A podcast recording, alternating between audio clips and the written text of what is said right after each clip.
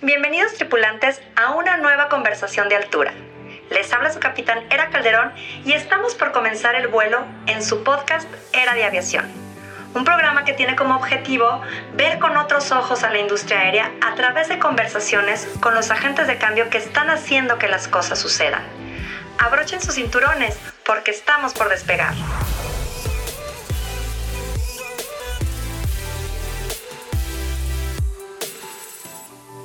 Hola a todos, les habla su capitanera Calderón y les doy la más cordial bienvenida a un episodio de Era de Aviación. El día de hoy tenemos a un gran invitado, Peter Cerdá. Peter es el vicepresidente regional para las Américas de la Asociación de Transporte Aéreo Internacional, IATA. Su ámbito de responsabilidad se extiende desde América del Norte hasta América del Sur, con una gran presencia local en más de 25 países de la región. Peter posee una gran experiencia en la industria, adquirida durante 27 años en la aviación. Ha trabajado en varias funciones para IATA y más recientemente se desempeñó como director regional de seguridad, operaciones e infraestructura para las Américas y el Atlántico hasta 2013.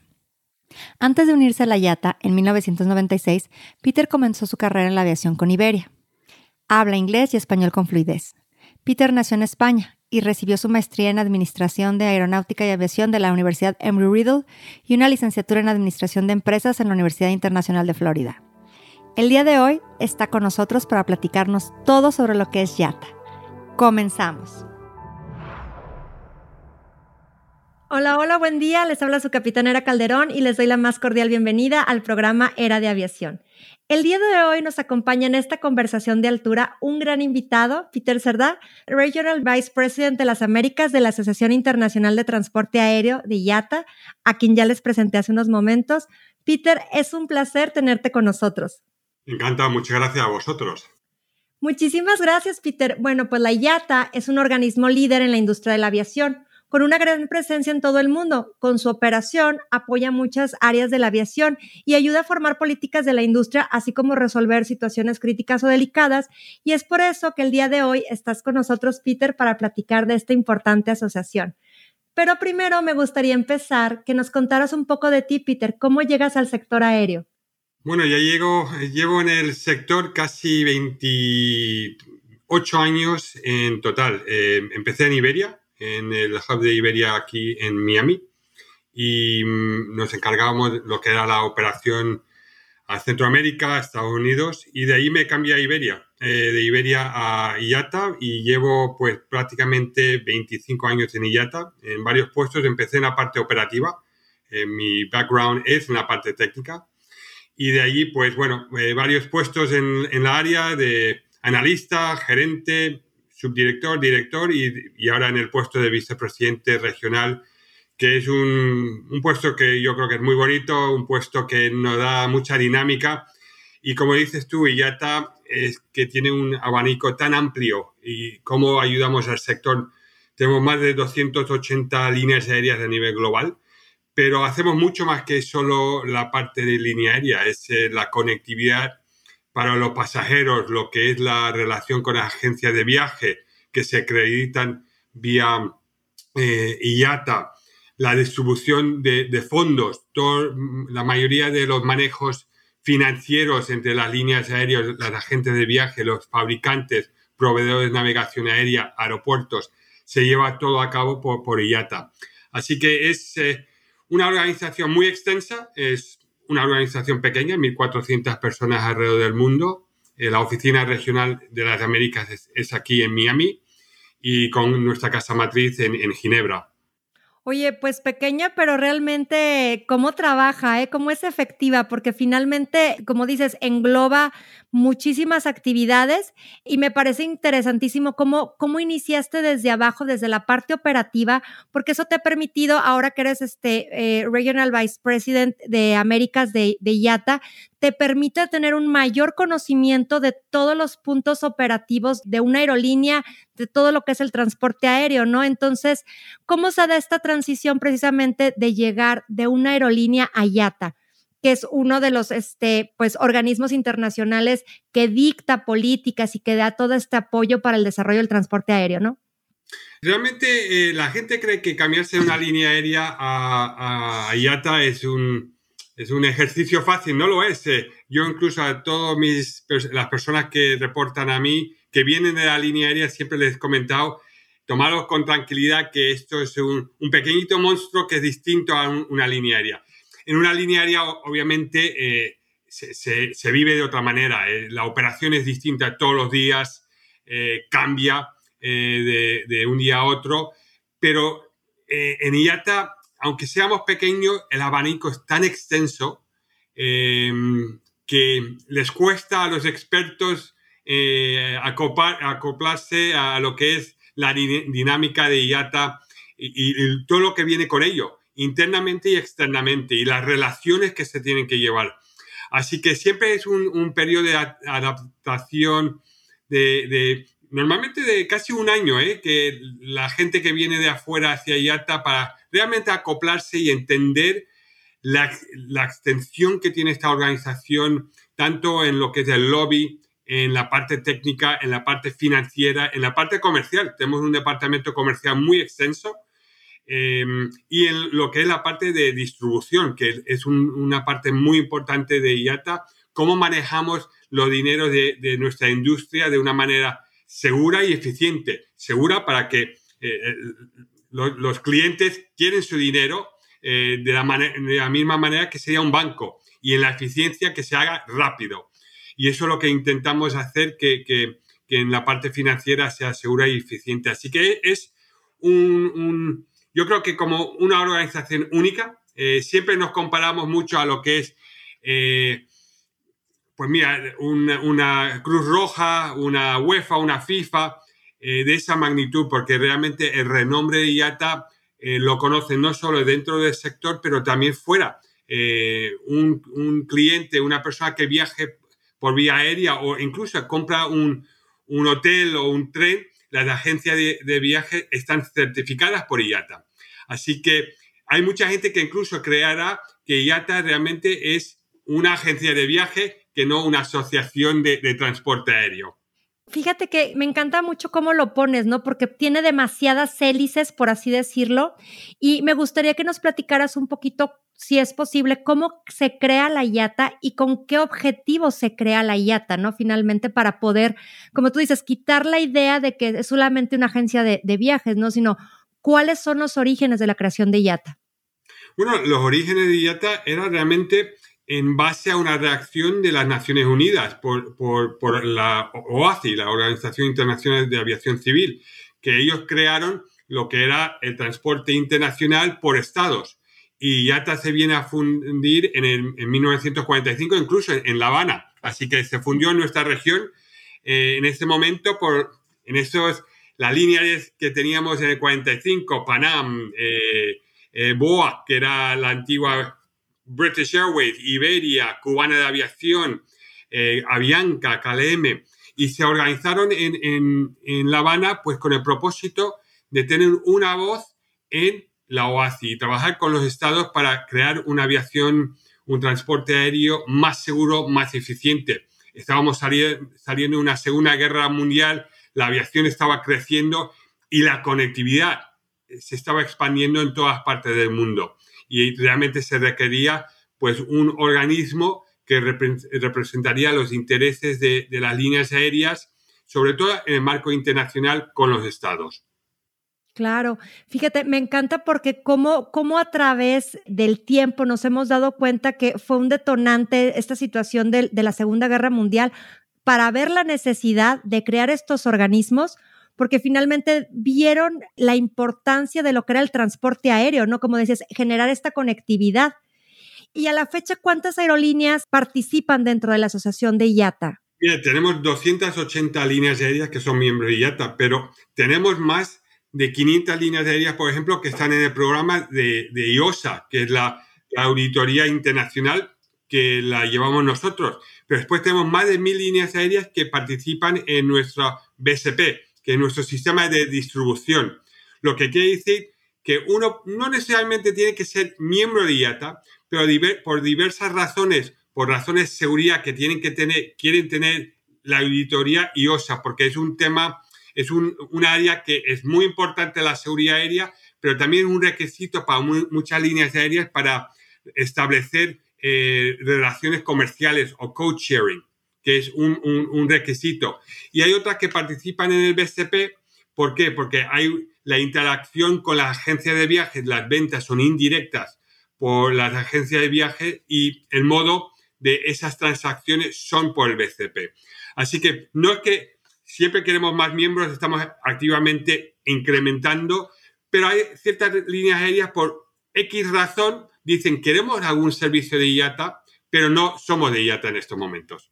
Ok, y como dices, finalmente, aunque no sean miembros, van a estar gozando de algún servicio provisto por IATA, porque IATA ha desarrollado temas muy importantes para la aviación. Nos podemos quedar platicando todo lo que ha desarrollado IATA, pero me gustaría tocar tres temas y ahorita de hecho tocaste el modelo de auditoría de IOSA, que como dices, es súper importante a nivel internacional para que las aerolíneas puedan tener esto de code sharing, inclusive para que las autoricen a aterrizar en otros estados. Efectivamente. Y, finalmente platicarnos así grandes rasgos cómo es este, este modelo de auditoría de IOSA.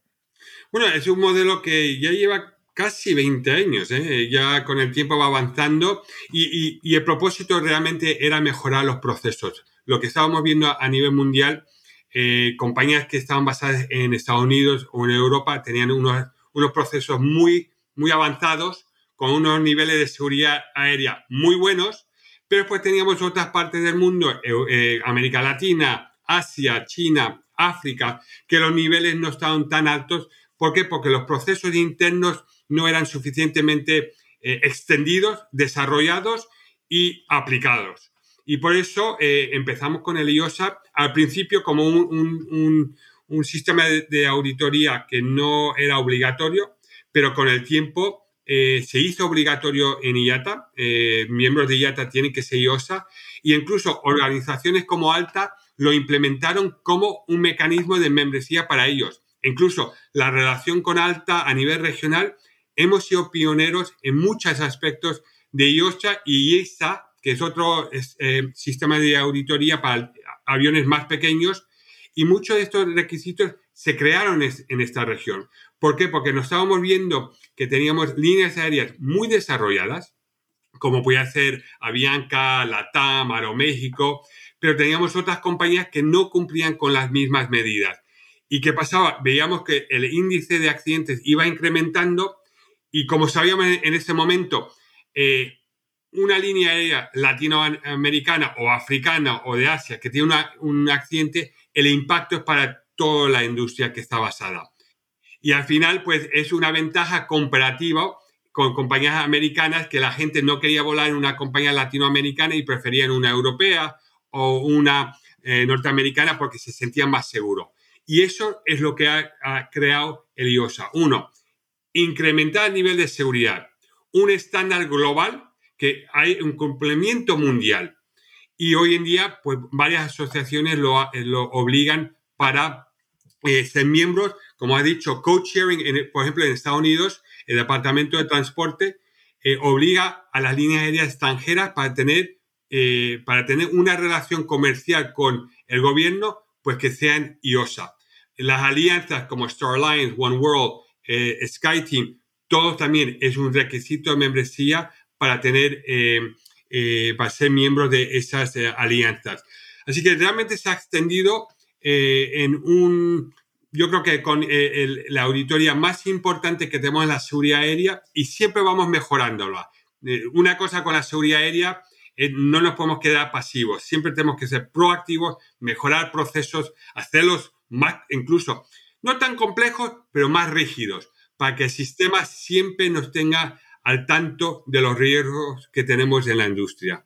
Claro, la seguridad es el principal mandamiento en la aviación. Entonces, como dices, a lo mejor es simplificar un poco el proceso, pero hacerlo más rígido en pro de la seguridad, ¿no? Me parece súper interesante esto que acabas de puntualizar. Otro tema que me encanta de, de IATA y, y, que es pionero en esto, fue el creador de los códigos YATA, de todos los códigos que nuestros tripulantes ven en su, en su ticket, en su boleto de avión, donde vienen eh, las tres letras que designan al aeropuerto de destino y de, y de salida de, su vuelo. Platícanos cómo crean estos códigos YATA. Bueno, eh, eh, tenemos que volver a la base del 45. No solo eran los códigos de los aeropuertos, eran los códigos de líneas aéreas.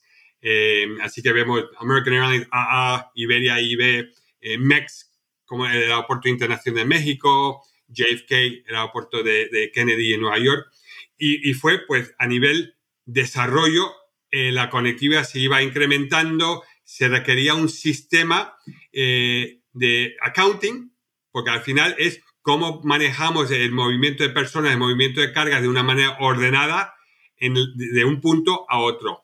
Y realmente fue, pues eso es lo que hace IATA, realmente una de las bases es desarrollar los estándares globales para que tengamos una industria eficiente, segura, eh, que pueda incrementar pues la conectividad de una manera ordenada. Y eso es lo que hicimos pues con los códigos, una manera ordenada que es, yo creo que es eh, algo también muy bonito cuando una persona eh, sale de Mex, de la Ciudad de México, y, viene a Miami y es mía.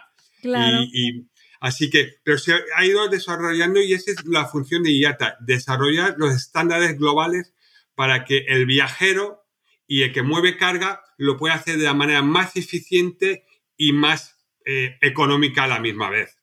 Oye, y, de estos temas que también ha desarrollado muy, interesantes y que bien, bien puntualizas, ¿no? Es ser más eficiente dentro del proceso de un punto de partida a un punto de destino, pues también YATA es el precursor de la regulación de las mercancías peligrosas o de los dangerous goods, porque finalmente, ¿qué industria no utiliza transporte por vía aérea para cualquier proceso. Ahora lo vivimos en la pandemia, todos estuvimos recibiendo por eh, paquetería o por carga aérea lo que eran este, vacunas, eh, implementos médicos, medicamentos. Entonces, realmente el transporte de carga aéreo se ha visto beneficiado a través de una regulación de mercancías peligrosas y fue creada también por la IATA.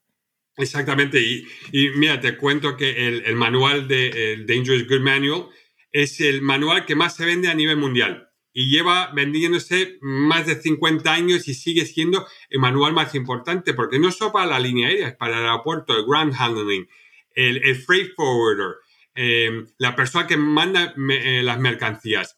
Y hoy la, complejidad de la carga es todavía mayor eh, porque estamos transportando, como dices tú, hoy cualquier tipo de mercancía y con el e-commerce se ha hecho más popular.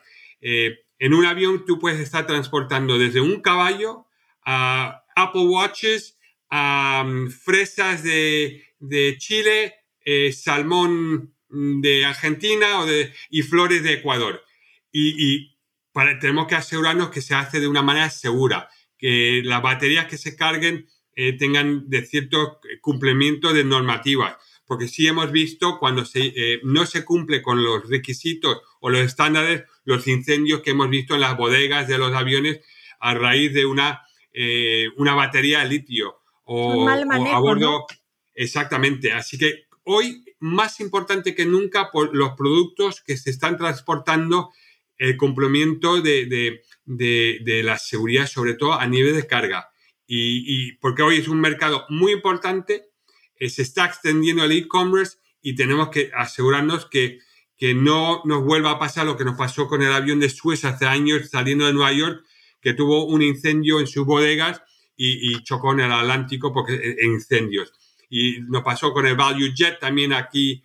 En, eh, así que tenemos que siempre ir mejorando porque un incendio a bordo de una aeronave es casi trágico en la mayoría de veces. Así que eh, los procedimientos, los protocolos, los estándares de carga tienen que ser eh, una prioridad siempre, porque el riesgo está allí, pero también yo creo, también me gusta mirarlo de una manera positiva.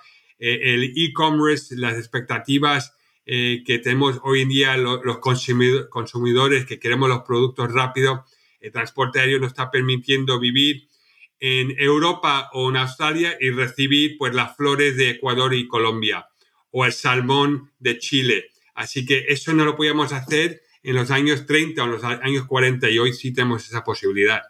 Oye, me encanta porque efectivamente eh, el COVID trajo muchas situaciones complejas como pandemia, pero también trajo muchas situaciones positivas. Por ejemplo, el despunte o la potencialización de la carga aérea fue increíble, ¿no? O sea, vimos un crecimiento descomunal, como dices, comprábamos unas cosas a través de un Amazon o de cualquier de estas empresas de e-commerce y lo teníamos a más tardar en dos días en tu casa. Entonces, como dices, la carga aérea facilitó todo esto a raíz de una situación como, como la pandemia tan compleja, pero finalmente que también pudo destacar las bondades de, este medio de transporte, ¿no? Ya, efectivamente. Y hablando precisamente del COVID, Peter, ¿cómo trabajó IATA con las aerolíneas?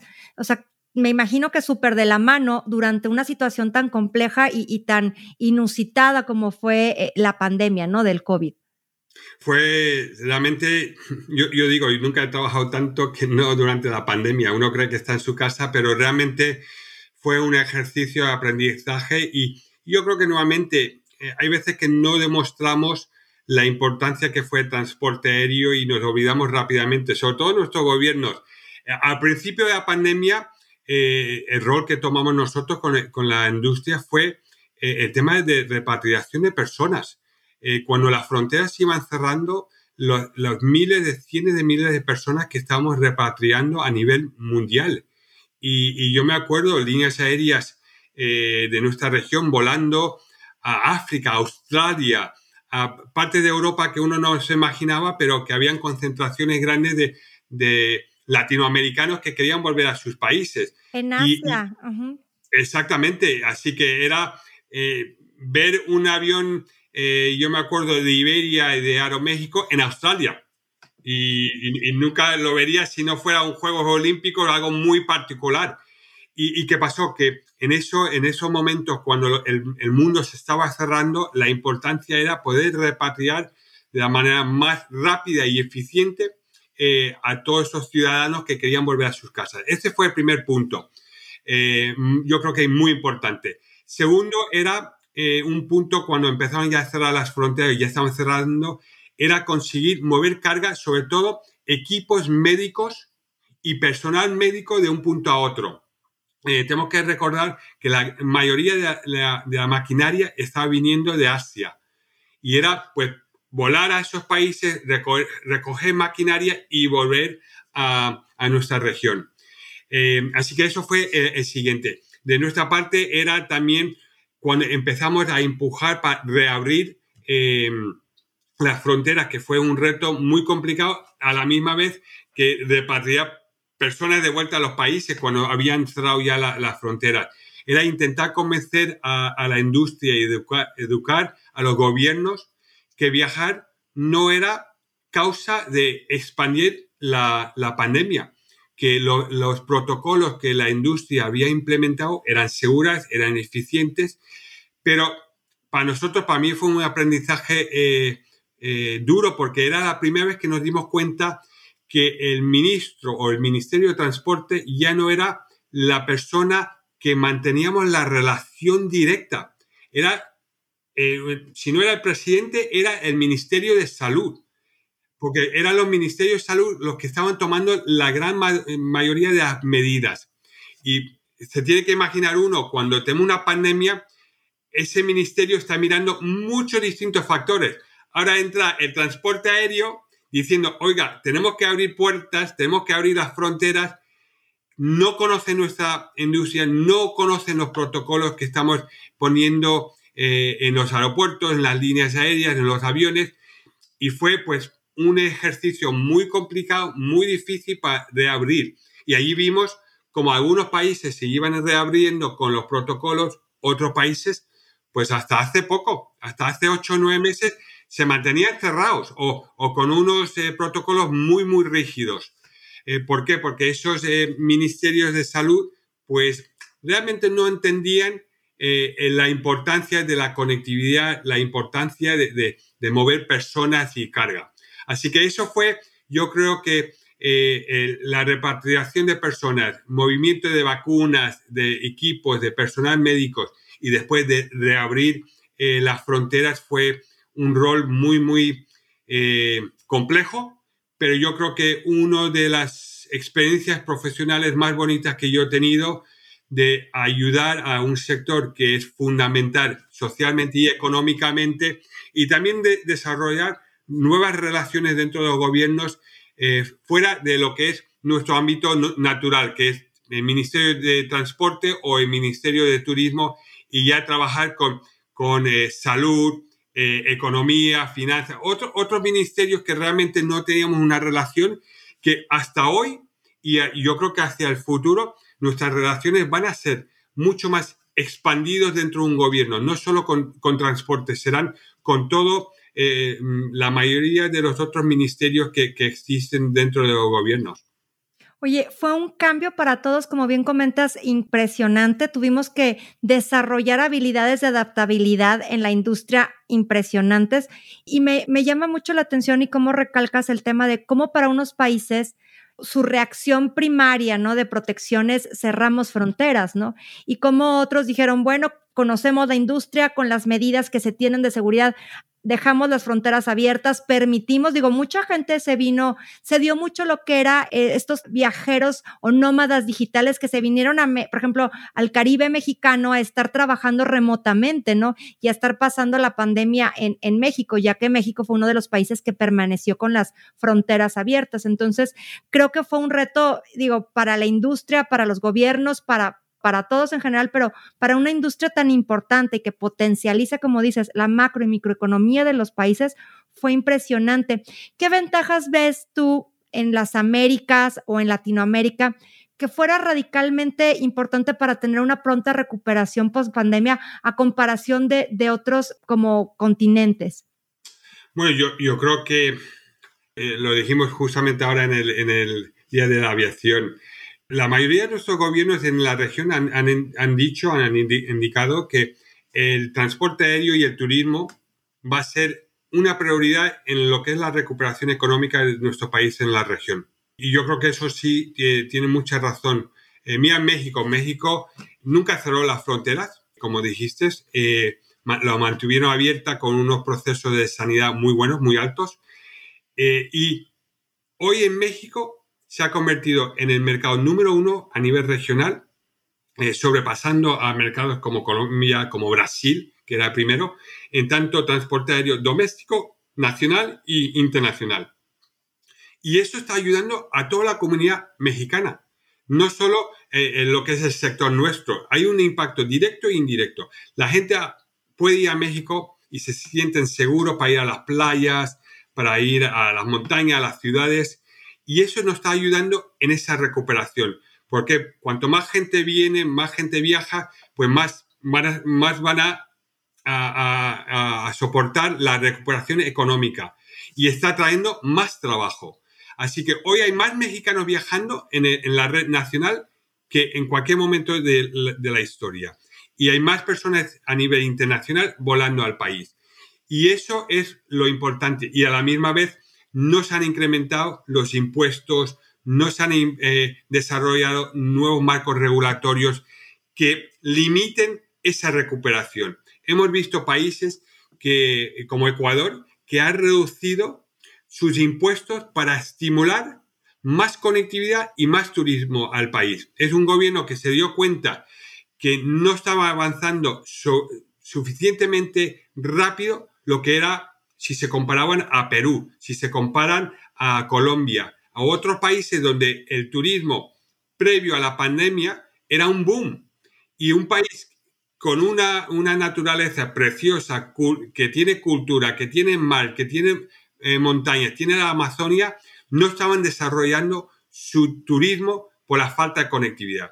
Y lo que hicimos con trabajando con el Ministerio de Turismo, y, y por eso creo que lo voy a decir mucho en este programa, el tema de partnership, de trabajar en equipo es tan importante. Y el gobierno eh, ecuatoriano ahí nos dijo, eh, nosotros vamos a bajar los impuestos, pero necesitamos que la industria nos ayude a incrementar la conectividad, que traiga más vuelos, más, más pasajeros. Y eso es lo que ha pasado. Han bajado los impuestos, eh, no han implementado por el Congreso nuevas leyes que perjudiquen el transporte aéreo y lo que hemos estado viendo en Ecuador, hay más conectividad ahora que no antes de la pandemia, hay más pasajeros que están volando por turismo y eso está creando mucho más trabajo. Y, México fue muy parecido también. También tenemos otros países que no han seguido ese, curso y estamos viendo que la recuperación le está costando mucho más eh, para reactivar y recuperar a las cifras del 2019. Claro, fíjate, me, me llama mucho este tema la atención porque precisamente ahora en el Wings of Change América estuvimos comentando precisamente en este evento que Latinoamérica existen países que una gran parte de su Producto Interno Bruto viene directamente del turismo, ¿no? Por ejemplo, tan solo en México representa 46.800 millones de dólares de su Producto Interno Bruto, por ejemplo, en 2022, y así como la generación de 1.3 millones de empleos directos, todo el tema del turismo. ¿Y por dónde llegan? Pues obviamente por vía aérea, ¿no? Entonces, y ahorita que comentabas todas las acciones que ha tenido Ecuador, ¿cómo crees tú que afecta que en algunos países hayan podido o, que tengan alza de impuestos, sí? Y que sepan que sus economías dependen precisamente del turismo. O sea, ¿cómo afecta esta alza de impuestos cuando un país depende de su Producto Interno Bruto del turismo, no? Mira, el 90% del turista que viene a nuestra región, desde México hasta Chile, Argentina, Brasil, etcétera, viene por vía aérea, el 90%.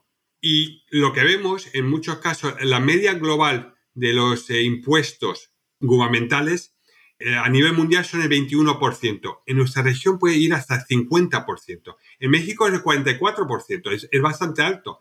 Imagínate un país eh, como México sin turismo no habría un Cancún, no habría un Puerto Vallarta, no habría un Baja California.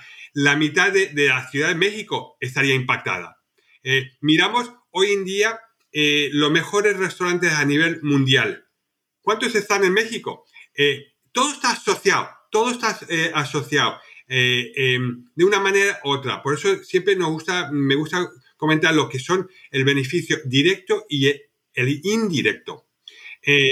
Mira, en Ecuador, por ejemplo, el 92% de, perdón, en Colombia, el 92% de las flores eh, que se exportan desde, que se producen en, en, Colombia, se exportan, 92%. Es muy alto. Las comunidades donde se lleva a cabo las flores, donde se, se nacen, todas esas comunidades, directa e indirectamente, dependen de las flores.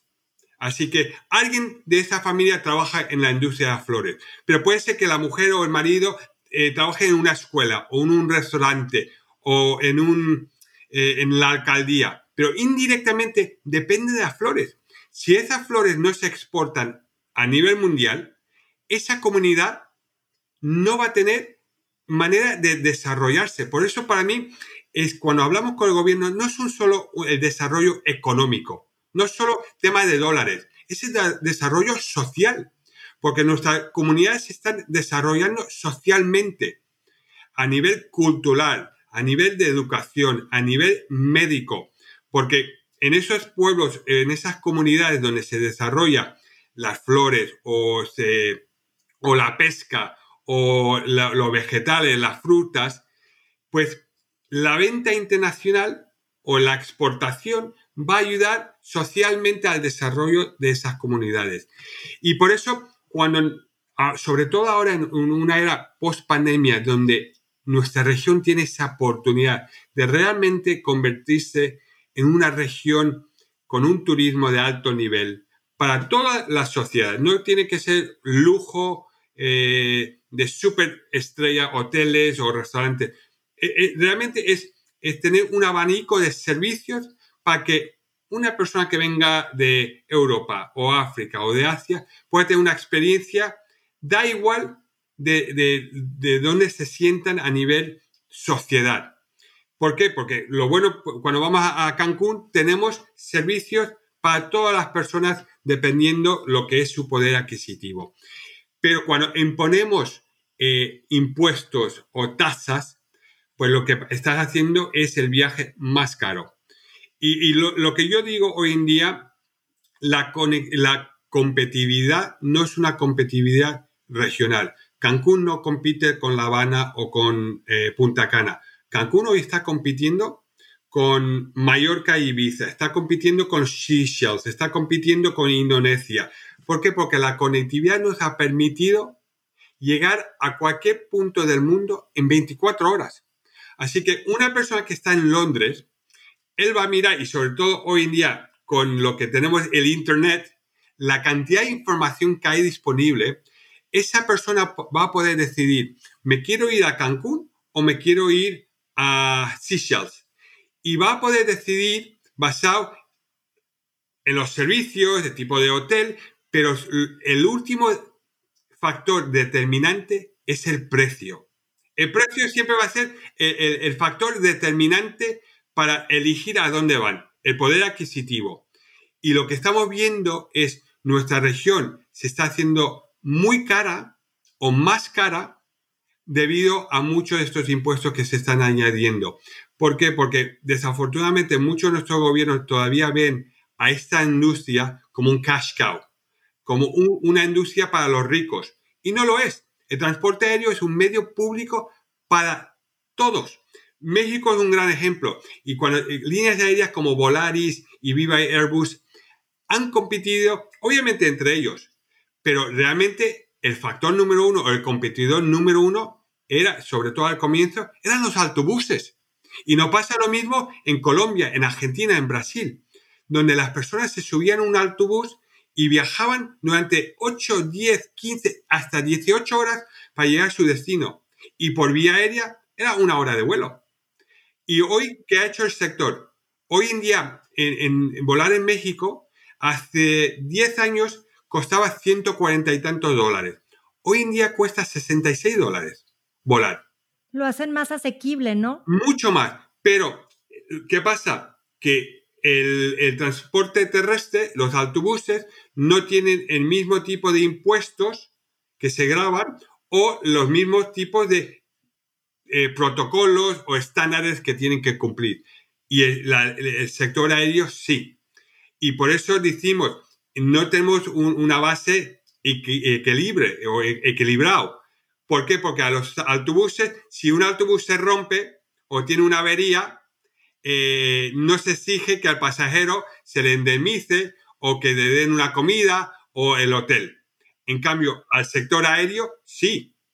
Así que por eso es tan importante que los gobiernos eh, conozcan bien nuestra industria, conozcan el valor que trae el sector a nuestras comunidades, a nuestros países.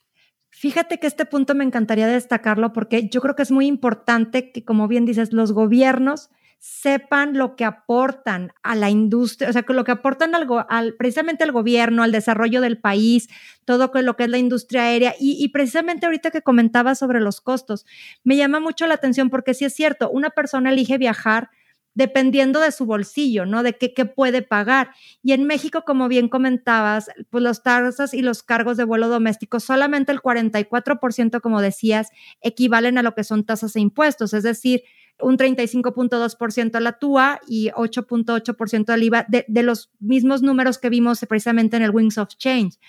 Pero es bien importante recalcarle al pasajero, ¿no? Que aunque el 56% equivale a gastos operativos de la aerolínea, no todo eso es como un ingreso para el a la aerolínea, porque también ahí van los costos del combustible, que el combustible también es un costo que ha aumentado desde el tema de la guerra en Ucrania. O sea, realmente comentabas tú que las aerolíneas a nivel global solo le dejan un 2.25%, perdón, dólares, 2.25 dólares a la aerolínea por pasajero. Realmente, ¿con qué está sobreviviendo la industria? Está haciendo magia, ¿no?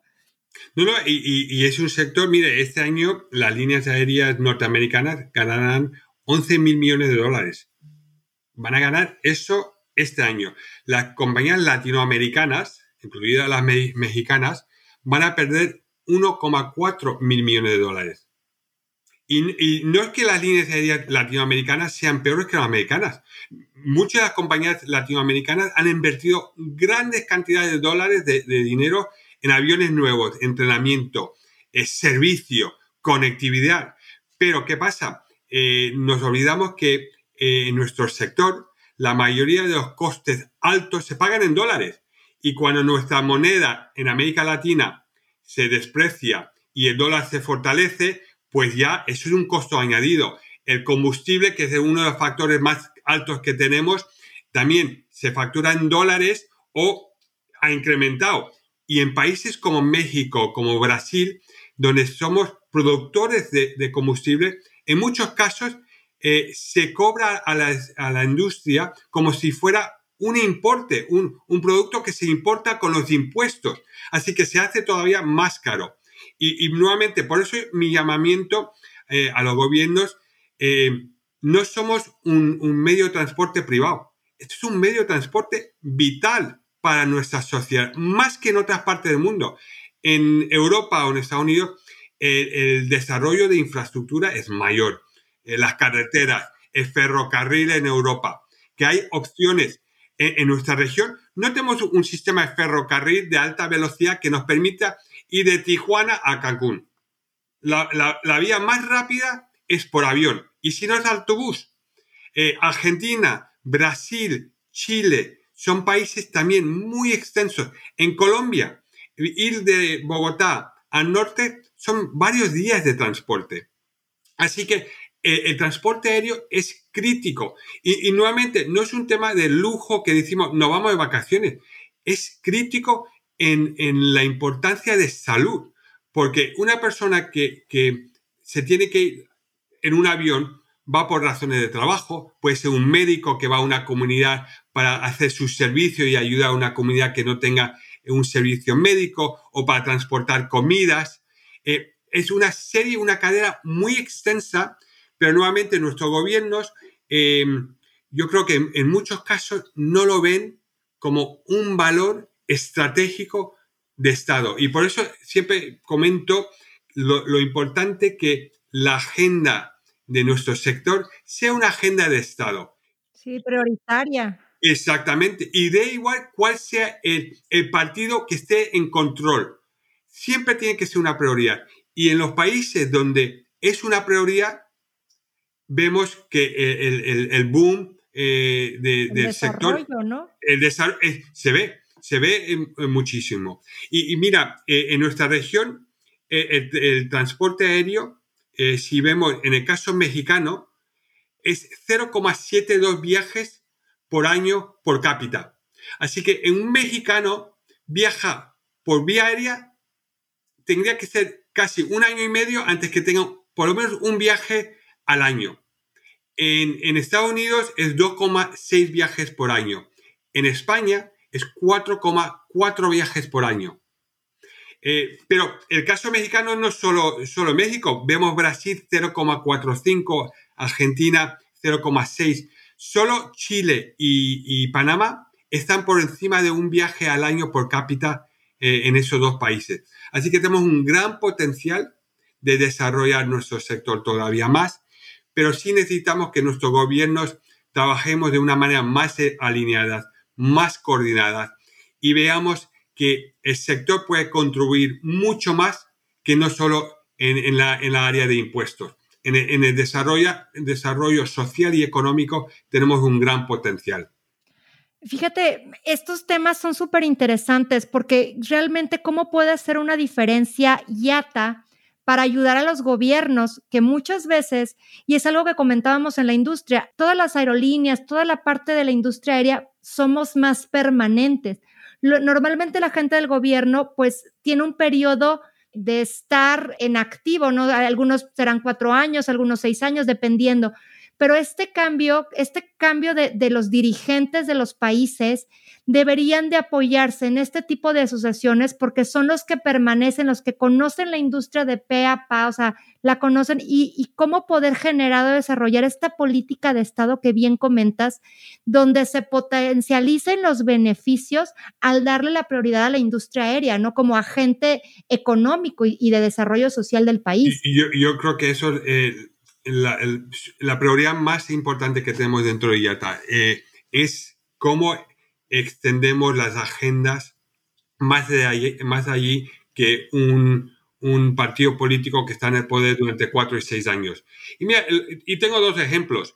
En el caso Ecuador, nuevamente vuelvo a Ecuador, eh, durante 14 años no había ningún tipo de agenda con el gobierno a nivel de desarrollo del sector y del turismo.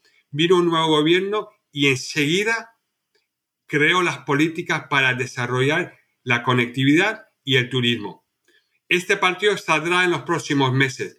Lo importante que es, continuar ese trabajo que se ha llevado a cabo.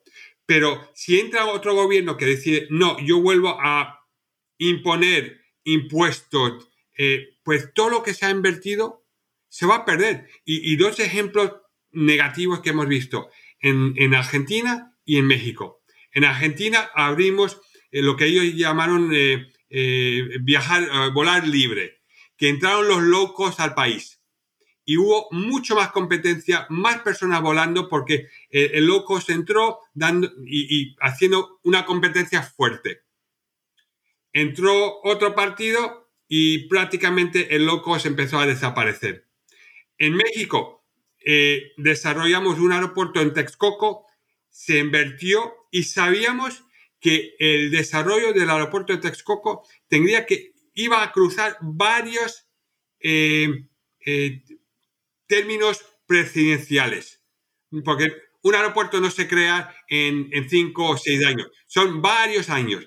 ¿Y qué pasó? Eh, un partido empezó, empezamos a construirlo, se gastaron miles de millones de dólares, entró otro partido, decidimos cerrarlo. Ahora hemos abierto Santa Lucía, se ha construido un aeropuerto muy bueno, eh, con posibilidad de crecimiento. ¿Qué pasa si entra otro partido en dos años? Eh, vamos a cerrar este y volver a Texcoco. No, tenemos que trabajar para mejorarlo, desarrollarlo. Con el ICM también mejorando la infraestructura. Pero ahora... Eh, Complementando, ¿no? El sistema aeroportuario. Exactamente. Eh, si no tendríamos, vamos a tener un elefante blanco, un aeropuerto en Texcoco que nunca se llegó a su conclusión, pero se gastaron miles de millones de dólares en un país como México. Y ahora eh, en, el, en el AIFA tenemos otro aeropuerto con un potencial de crecimiento. Imagínate que si se decide a cerrarlo, otra vez miles de millones de dólares que se van eh, mal gastados. Y esto, para el ciudadano mexicano, en un país que se está desarrollando, que a nivel mundial es una economía importante, no es bueno a nivel económico, a nivel social y a nivel de nuestro sector. Porque en México necesita, se merece y si vamos a, incrementar la conectividad mundial con México, requiere un aeropuerto o un sistema aeroportuario eh, en, la ciudad del primer nivel. Pero eso vemos que las, las decisiones políticas tienen un impacto muy grande social y económico para nuestros países. Totalmente de acuerdo, Peter. Qué importante lo que señalas y pues bueno, nosotros que vivimos en México, lo que lo vivimos y que es algo que ojalá que esto permee y que llegue a los oídos, como dices, que no el avance que se ha hecho se borre, ¿no? En, en una siguiente administración. Claro que ya nos queda súper poquito tiempo. Quisiera nada más que nos abordaras antes de, de, ir preparándonos para el aterrizaje, Peter, dos temas. Todo lo que está haciendo eh, brevemente YATA en el compromiso en materia ambiental de Net Zero para 2050 y en la iniciativa hermosa que tienen el compromiso de inclusión en el programa de mujeres 25 by 2025. ¿Nos puedes platicar sobre estos dos temas que me parecen bueno, eh, el tema medioambiental es crítico para nuestra industria. Eh, muchas veces la, gente se confunde, que cree que, eh, el transporte aéreo es un, contribuyente importante en la polución y, nuestro sector es un 2%. Nuestro sector realmente ha invertido muchísimo en los últimos años con nuevos aviones, mejores motores. Vemos en México las compañías mexicanas han invertido billones, miles de millones de dólares en nuevos aviones que la emisión de CO2 es menor. Pero sí tenemos un, reto importante que ser eh, eh, neutrales para el año 2050, pero ahí nuevamente es nuestra eh, relación, nuestro partnership con los gobiernos, porque lo que sí es seguro, no llegaremos a esa meta si no tenemos la disponibilidad de SAF, que son Sustainable Aviation Fuels. Y eso es importante que los gobiernos nos ayuden a desarrollarlo. En, Estados Unidos se está desarrollando, en Europa, pero en nuestra región estamos muy retrasados. en estos momentos no hay ni una refinería de SAF a nivel de América Latina. El primero estará abierto o en funciones el año que viene y es en Paraguay ni siquiera en mercados grandes como es Brasil, Colombia, México, que tienen un sector de transporte aéreo grande. Por eso los gobiernos, lo primero que estamos pidiendo, que nuestros gobiernos tienen que desarrollar las políticas, las leyes para empezar a trabajar en el SAF. Los gobiernos tienen que incentivar que el sector privado invierta en la infraestructura, en las fábricas, en las refinerías y después incentivar para ir produciéndolo. Y, eso yo creo que va a ser uno de los retos más importantes que tenemos eh, en los próximos 20 años a nivel regional. Trabajar con los gobiernos al desarrollar las leyes, a incentivar en la infraestructura de estas refinerías y después producirlo. Y, hablamos de impuestos. Eh, era aquí hay una, una gran oportunidad para nuestra región, desde México hasta Argentina y Chile, en convertirse en productores mundiales, mundiales, porque los recursos naturales que tenemos en esta región no lo tienen otras regiones. Así que si en el Medio, eh, Oriente, eh, Arabia eh, o Irán, otros países se han hecho ricos con el petróleo, nosotros podemos desarrollar un nuevo mercado, una nueva industria que nos va a ayudar económicamente, va a crear más trabajo en, el, la área SAF, pero necesitamos nuestros gobiernos que estén mucho más involucrados. En el tema de, de la, del 20 by 2025, eh, es, eh, es, una prioridad para, para nuestra industria, eh, para mujeres en, puestos más importantes, de, más ejecutivos dentro de la industria, y, y es para, para toda la diversidad. toda la inclusión, que tengamos una industria mucho más responsable, mucho más inclusive, como diría en inglés. Estamos trabajando a ello. En América Latina hemos tenido mucho apoyo a nivel de, la industria, del sector, y no solo en, en, la área de las líneas aéreas, lo que es también eh, los aeropuertos, el proveedores de navegación aérea, los agentes de viaje. Es muy importante que tengamos esa eh, inclusividad, eh, más oportunidades para mujeres. Queremos ver a, las mujeres de puestos ejecutivos más rápido eh, más extendido por la región y estamos trabajando en ello. Pero bueno, es un reto, un reto importante que yo creo que lo vamos a ir cumpliendo y yo creo que en los próximos meses vamos a empezar a ver ese cambio, sobre todo a, los niveles de, ejecutivos de, nuestros trabajos. Estoy contento, mira, lo voy a anunciar un poco de propaganda para IATA, nuestra nueva country manager en, México, eh, Cintia Martínez, mujer, que va a tener un rol muy importante, una, una, una persona con una, una carrera profesional brillante, haber, haber, trabajado para American Express, Santander, HP, ahora viniendo a IATA, y ella va a ser portavoz de IATA de Canairo con el gobierno, con la industria, y es una mujer. Y, y, yo, y lo va a hacer de una manera fantástica y, va a, crear, pues eso. Y eso lo es, da las oportunidades. Yo tengo dos niñas de 12 años y, lo dije en, eh, México. Eh, qué mejor ejemplo para mis hijas de ver a otras mujeres creciendo, eh, siendo una, imagen positiva para, para, ellas como miles y millones de niñas en, todas partes que a veces se ven en, en, una posición desventajosa, pero sabiendo que con trabajo y con esfuerzo van a tener las mismas posibilidades que tienen los hombres. Yo creo que eso es lo que buscan eh, eh, las mujeres y, y cualquier persona que se sienta en desventaja. Claro, no, me encanta porque aparte eres un gran propulsor e impulsor y advocate de las mujeres, precisamente con, con la llegada de Cintia Ayata en México como, como country manager. Muchísimas gracias por todo el apoyo que siempre nos das dentro del sector. Peter, ya, ya para eh, preparar el aterrizaje, ya como último, me gustaría que nos dijeras qué deberían estarse preguntando los jóvenes, eh, estas nuevas generaciones o las personas que quieran entrar a la industria aérea. ¿Cuál sería tu recomendación? Mira, eh, es un reto importante porque estamos viendo que nuestra industria no está teniendo el éxito que ha tenido en el pasado.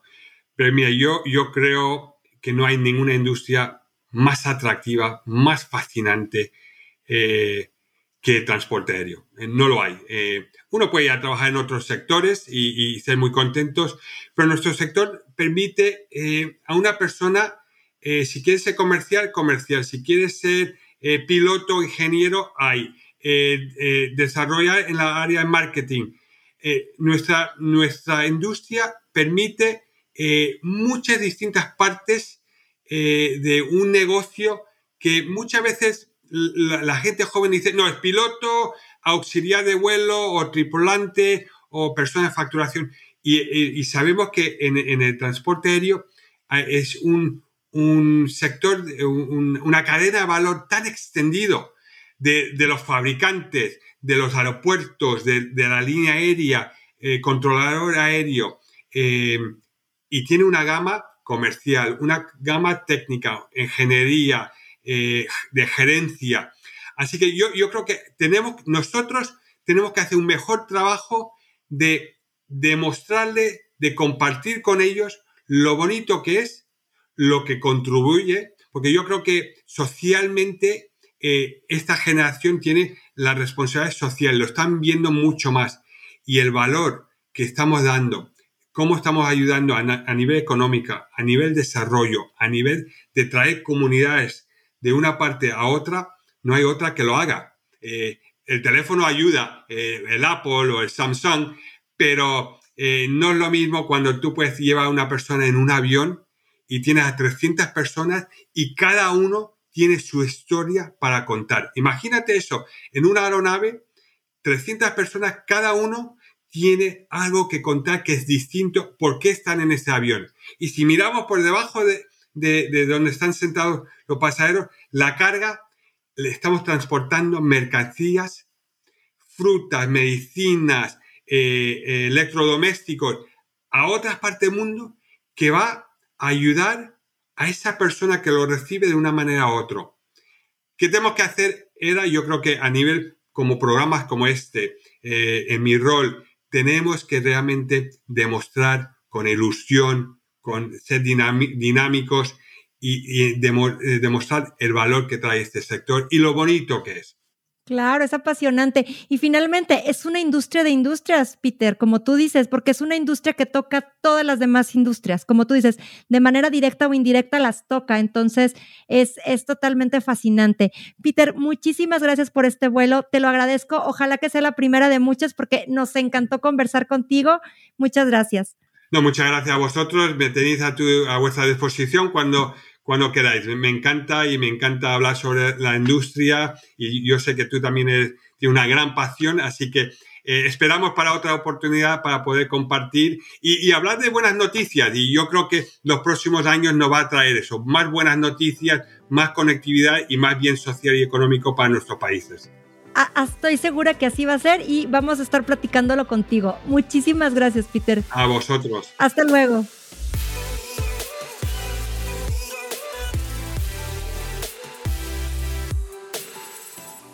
Queridos tripulantes, gracias por escuchar este episodio hasta el final. Recuerde que juntos vamos a generar cambios importantes dentro de la aviación.